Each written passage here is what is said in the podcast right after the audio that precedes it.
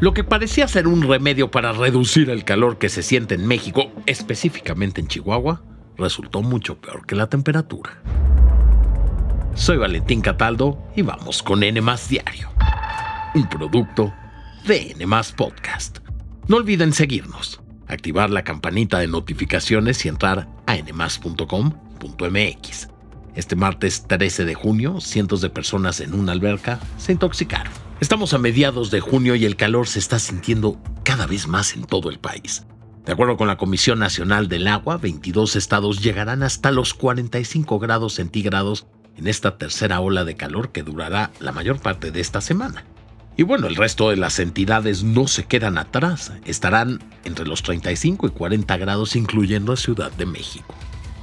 En pocas palabras, sí, el calor se está sintiendo y fuerte. Es justo por este clima cálido que muchas personas optan por refrescarse en albercas. Y nos vemos en la necesidad de decirles que tengan cuidado en donde se meten a nadar. Alrededor de 300 niños, niñas y adolescentes se intoxicaron este fin de semana tras meterse a nadar en la alberca Centro Deportivo Norte en la ciudad de Chihuahua durante una competencia. ¿La razón? Los químicos que utilizan para limpiar el agua. Los entrenadores y padres de familia también presentaron algunos síntomas como picazón de ojos, nariz y garganta. Sin embargo, algunos menores tuvieron vómito y dificultad para respirar debido a que sus pulmones y vías aéreas se inflamaron. Algunos incluso terminaron hospitalizados. El torneo seguirá cancelado hasta nuevo aviso para investigar lo ocurrido y para prevenir que más personas se intoxiquen con el agua. Y esto es importante, los calores van a seguir, entonces recuerden hidratarse, no permanecer mucho tiempo bajo los rayos del sol y usar bloqueador.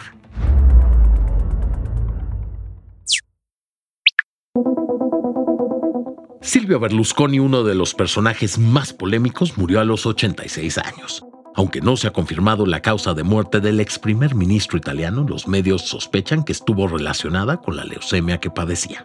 Además de político, Berlusconi, quien nació en Milán, fue músico, empresario y tendía a salirse con la suya sin importar qué tan grande fuera el escándalo.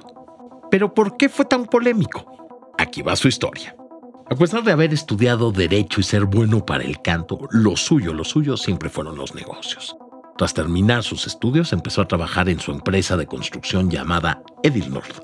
Por azares del destino en 1973, lanzó su primer canal de televisión por cable y durante los cuatro años siguientes se adueñó de dos canales más.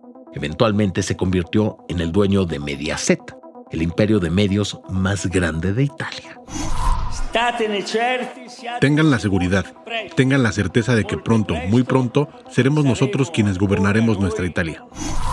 Al parecer esto no era suficiente, ya que en 1993 fundó su propio partido político llamado Forza Italia. Según él, entró a la política para llevar a cabo reformas de carácter empresarial, algo que sus detractores consideraron un acto para proteger sus intereses financieros y asegurarse, además, de tener inmunidad en sus asuntos empresariales.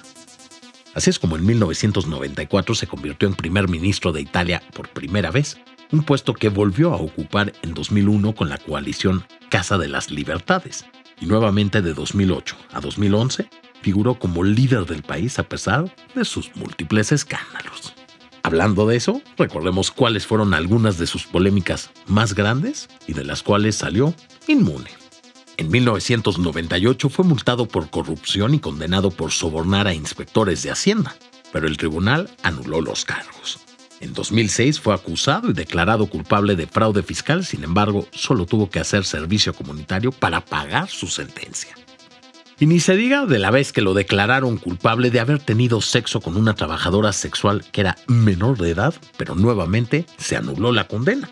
Ya como última cosa, durante años investigaron sus supuestos vínculos con la mafia. Berlusconi, ha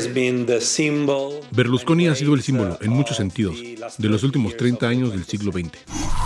En fin, expertos apuntan a que su muerte marca el fin de una era en muchos sentidos.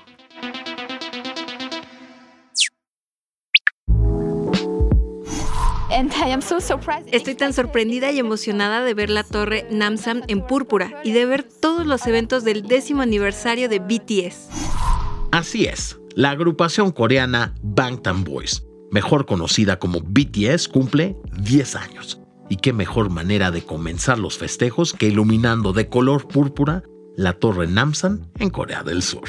Pero la celebración viene desde días atrás. El 30 de mayo se dio a conocer el itinerario del BTS Festa, que es el conjunto de actividades diarias que prepara la boy band para las armies cada año con el fin de festejar su debut. Algunos de estos eventos fueron el estreno del sencillo Take Two, además de que el gobierno de Seúl y 13 marcas colaborarán con BTS para celebrar el décimo aniversario. Se espera que se coloquen stands en parques, cabinas de fotos, menús temáticos en restaurantes y por supuesto que en estos días iluminen la ciudad de púrpura color elegido por Taeyong, miembro de la agrupación, para representar su amor y confianza eterna a sus seguidores. Las celebraciones seguirán hasta el 17 de junio. Y díganme una cosa, ¿cuál es su canción favorita de BTS? Por favor respondan nuestra encuesta en la sección de comentarios. Esto fue todo por hoy, espero que tengan un gran martes y no olviden seguirnos, activar la campanita de notificaciones y visitar nmas.com.mx. Nos escuchamos en el próximo episodio de Nmas Diario, un producto de Nmas Podcast.